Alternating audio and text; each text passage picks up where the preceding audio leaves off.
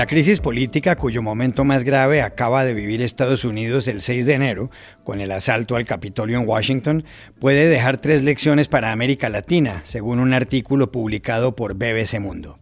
Hablamos con su autor, el periodista Gerardo Lizardi, en Nueva York.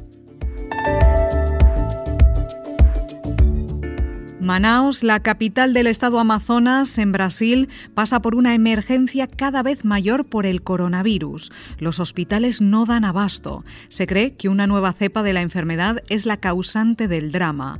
Dos médicos nos contaron lo que está sucediendo. En Bolivia ha muerto un importante líder indígena, Felipe Quispe.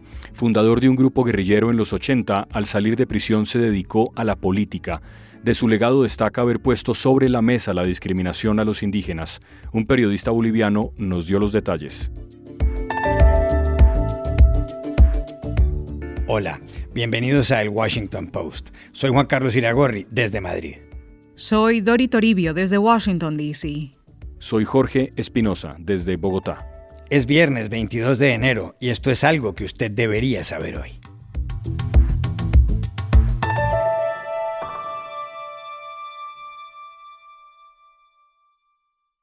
Estados Unidos acaba de vivir una de las crisis políticas más severas de los últimos tiempos. El asalto el 6 de enero al Capitolio en Washington por parte de un nutrido grupo de vándalos fue uno de sus puntos culminantes. La investidura este miércoles de Joe Biden como presidente parece haber traído de vuelta cierta normalidad. Biden, por otra parte, tomó ayer nuevas medidas de las que hablaremos después. Pese a la complejidad de lo sucedido, BBC Mundo ha publicado un artículo que ha llamado la atención. Se titula Tres lecciones para América Latina de la grave crisis política que atraviesa Estados Unidos. Su autor es Gerardo Lizardi, el corresponsal en Nueva York, a donde lo llamamos para que las explicara. Comenzamos preguntándole por la primera. La primera enseñanza a Juan Carlos, y tal vez la más importante, es que las instituciones de una democracia contienen al líder Parece algo obvio, ¿no? Pero quizás no lo sea tanto. Es decir, Trump desde que llegó al poder en Estados Unidos fue comparado por expertos con líderes latinoamericanos de tendencia populista y autoritaria, que a lo largo de la historia, como sabemos, arremetieron contra instituciones como el Congreso o el Poder Judicial y en varios casos lograron tumbarlas. Claro que hay diferencias, pero se puede decir que Trump también puso a prueba las instituciones de Estados Unidos, por ejemplo, cuando presionó a miembros de su partido republicano para que evitaran certificar en el Congreso el triunfo de Biden. Y luego ocurrió la invasión al Capitolio por parte de seguidores de Trump el 6 de enero. Sin embargo, unas horas después el Congreso certificó la victoria de Biden. Y particularmente vimos que la justicia actuó con independencia al rechazar, por ejemplo, por falta de mérito varias denuncias de fraude electoral que hizo Trump. E incluso a nivel de estados como Georgia, hubo funcionarios aún del Partido Republicano que no cedieron, que se mantuvieron firmes ante presiones directas del presidente para desconocer el resultado de sus votaciones. Es decir, las instituciones actuaron como debían, contuvieron al líder y esa puede ser una lección importante. También consultamos a Gerardo Lizardi por la segunda lección que puede aprender América Latina de la crisis política de Estados Unidos. La segunda es que eludir, evitar la polarización da réditos. Estados Unidos, al igual que muchos países latinoamericanos, vive una fuerte polarización política que aumentó hasta el límite, diría, con la presidencia de Trump. Frente a esto, los demócratas podían haber apelado a esa polarización para ganar votos. Biden, sin embargo, optó por romper con ese esquema y realizó una campaña moderada, que dio prioridad a temas como el coronavirus o la economía antes que al choque con Trump. Es decir, que buscó ganar el centro y el voto de los independientes y lo logró. Basta ver para ello su triunfo en varios estados péndulo y hasta en bastiones republicanos como Arizona o Georgia. Para esta nota hablé con Javier Corrales, un politólogo del Amherst College, que destacó además la unidad de esa coalición amplia que logró Biden que reunía desde izquierdistas hasta republicanos desencantados, y él también ve esto como una enseñanza para Latinoamérica. Y le preguntamos a Gerardo Lizardi de BBC por la tercera enseñanza que se podría extraer de la crisis política en Estados Unidos. La tercera es la importancia de tener militares apolíticos, es decir, que son ajenos a cuestiones políticas o partidistas. Y esto se vio fundamentalmente luego de la invasión al Capitolio por parte de seguidores de Trump, cuando los máximos líderes militares de Estados Unidos advirtieron que eso había sido un asalto al proceso constitucional, a sus valores y su juramento, así dijeron. Alan McPherson, un experto en la historia de las relaciones entre Estados Unidos y América Latina en la Universidad de Temple, nos explicaba que ese mensaje del Estado Mayor conjunto a las tropas incluía una negación del personalismo, así lo llamaba él, es decir, del principio de que se sigue a un líder antes que a la ley. Y como en América Latina el personalismo y la politización de las Fuerzas Armadas también han sido muy frecuentes en la historia, en desmedro de la democracia, esto de que tener Fuerzas Armadas apolíticas resulta clave en momentos de crisis es otra enseñanza importante que pueden sacar países de la región de esta grave crisis en Estados Unidos, de uno de los momentos más bajos o delicados de la democracia en este país, por cierto.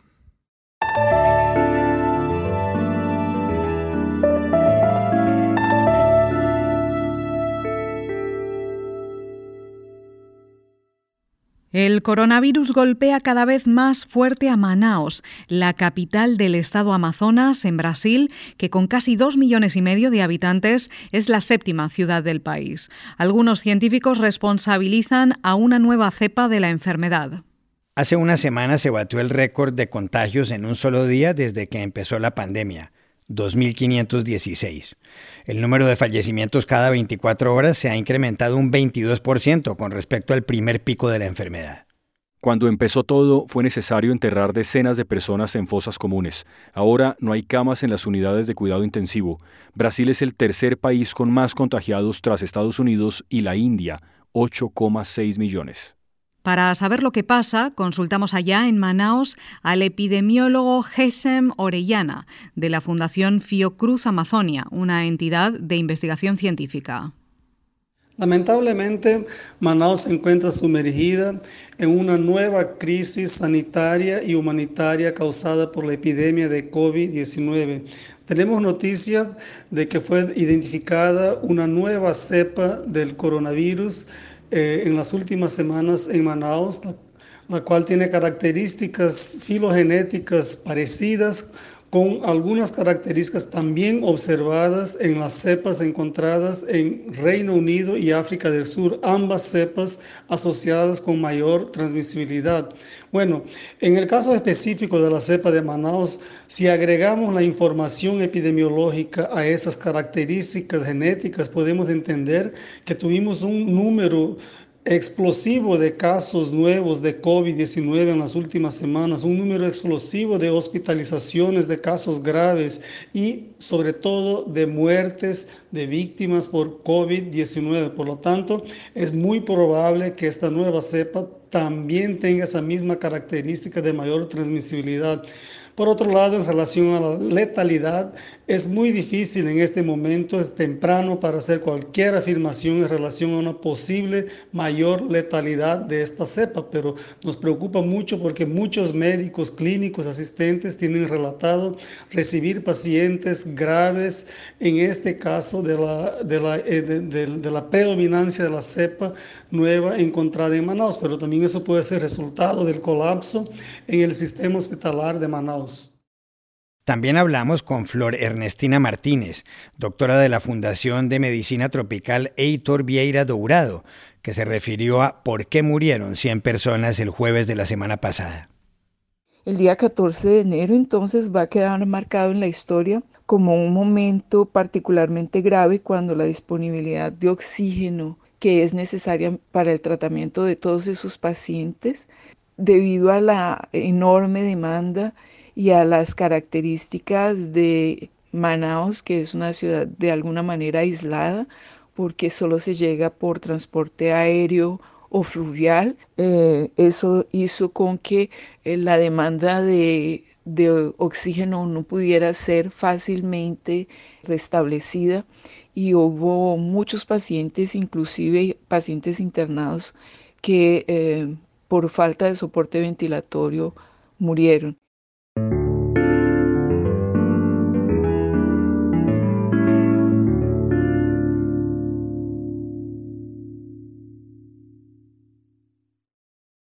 El martes murió en Bolivia uno de los líderes indígenas más prominentes de los últimos tiempos en ese país, Felipe Quispe Huanca, también conocido como el Malcu. Un infarto le paró el corazón a sus 78 años. Quispe, que trabajaba en su campaña para gobernador del Departamento de La Paz, fue uno de los fundadores en los años 80 de un grupo armado ilegal, el ejército guerrillero Tupac Katari. El nombre deriva de un indígena aymara que a finales del siglo XVIII encabezó un levantamiento contra el imperio español. Con miles de hombres, Tupac Katari rodeó La Paz en dos ocasiones. La guerrilla de Quispe, que también tuvo por ideólogo a Álvaro García Linera, luego vicepresidente de Evo Morales, no empleó una violencia como la de Sendero Luminoso en el Perú o las FARC en Colombia. Según el periodista boliviano Raúl Peñaranda, la relevancia de Quispe reside en que, si bien era radical en sus opiniones, contribuyó a que en su país se diera el debate sobre cómo se ha discriminado a los indígenas. Quispe fue encarcelado entre 1992 y 1997. Una vez en libertad, tomó otros caminos, como nos dijo el también periodista boliviano Rafael Archondo, que se ha especializado en temas indigenistas. Él sale de la cárcel, eh, finalmente no se lo condena, eh, queda sin sentencia y en el marco de la libertad que obtiene, mucha de ella presionada por los intereses de los propios sindicatos agrarios que exigen su libertad, él encabeza al movimiento campesino en Bolivia el año 2000 y a partir de ahí lo que tenemos es una lucha de desgaste muy fuerte en Bolivia en contra del neoliberalismo. Eso genera una serie de transformaciones, de cambios lleva a Felipe Quispe a fundar un partido político, a obtener el 6% de los votos en el año 2002 y en cierto sentido a convertirse en un candidato, en un político ya en el ámbito electoral. Eh, abandona entonces la lucha armada y creo que esa también fue su segunda contribución, el entender que hay una posibilidad mucho más efectiva de llegar al poder, de, implementar transformaciones eh, sin utilizar la violencia, buscando más bien persuadir, utilizando un discurso también radical, pero canalizándolo a través del voto. Y ese fue, digamos, el momento muy importante después del intento del ejército guerrillero Tupac Katari de convertirse en una figura pública y efectivamente la contribución de Quispe en ese tiempo pues tuvo que ver con la aprobación de la nueva constitución boliviana en 2009 y también la llegada de Evo Morales a la presidencia eh, en el contexto que Felipe Quispe en cierto sentido ayudó a transformar para que los bolivianos decidieran por opciones, digamos así, mucho más eh, radicales o mucho más de izquierda, a diferencia del pasado. Creo que él ayudó a formar ese espíritu y esa es de alguna manera parte de su herencia. Felipe Quispe asumió una posición crítica respecto a Evo Morales, que gobernó hasta noviembre de 2019 y que fue sustituido temporalmente por Janine Áñez.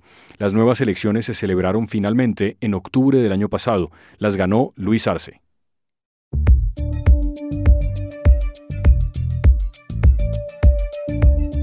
Y estas son otras cosas que usted también debería saber hoy. En su primer día completo en la Casa Blanca, Joe Biden firmó 10 órdenes ejecutivas para unificar la respuesta a la pandemia, reabrir colegios y acelerar la vacunación. El presidente invocó la Ley de Producción de Defensa de 1950, que se remonta a la Guerra de Corea y que permite al gobierno exigir a las empresas que den prioridad a la fabricación de pruebas, mascarillas y otros materiales sanitarios. También anunció que los pasajeros internacionales que viajen a Estados Unidos deberán realizarse una prueba de coronavirus antes de subir al avión y hacer cuarentena una vez lleguen al país. Everyone flying to the United States from another country will need to test before they get on that plane, before they depart, and quarantine when they arrive in America. Biden decretó además el uso obligatorio de mascarillas en aviones, trenes, autobuses y aeropuertos de todo Estados Unidos. El gobierno alemán calcula que toda la población estará vacunada contra el coronavirus al final del verano. Según la canciller federal, Angela Merkel, el ritmo de vacunación es óptimo y el objetivo se puede cumplir una vez se tengan los permisos necesarios. Y aseguró que para entonces habrán ofrecido una vacuna a cada ciudadano. So ist unser Ziel und wenn die Zulassungen auch so eintreten, kann man das schaffen. Dann werden wir auch bis Ende des Sommers, habe ich gesagt, und das wiederhole ich hier gerne, auch jedem Bürger ein Impfangebot gemacht haben. Das Ende des Sommers ist rein kalendarisch der 21. September, damit wir uns da nicht weiter streiten. Y el final del verano es, según el calendario, el 21 de septiembre. Así no hay más debate, aclaró Merkel ayer en una rueda de prensa. Su gobierno, sin embargo, ha sido blanco de críticas de expertos, políticos y medios por no haber comprado suficientes dosis de la vacuna y por una gestión menos efectiva de lo esperado. La escritora colombiana Pilar Quintana fue declarada ayer ganadora del premio Alfaguara de novela con un texto titulado Los Abismos. El galardón incluye una dotación económica de 175 mil dólares. Llamamos a Bogotá a Pilar Quintana para que nos contara de qué trata la novela.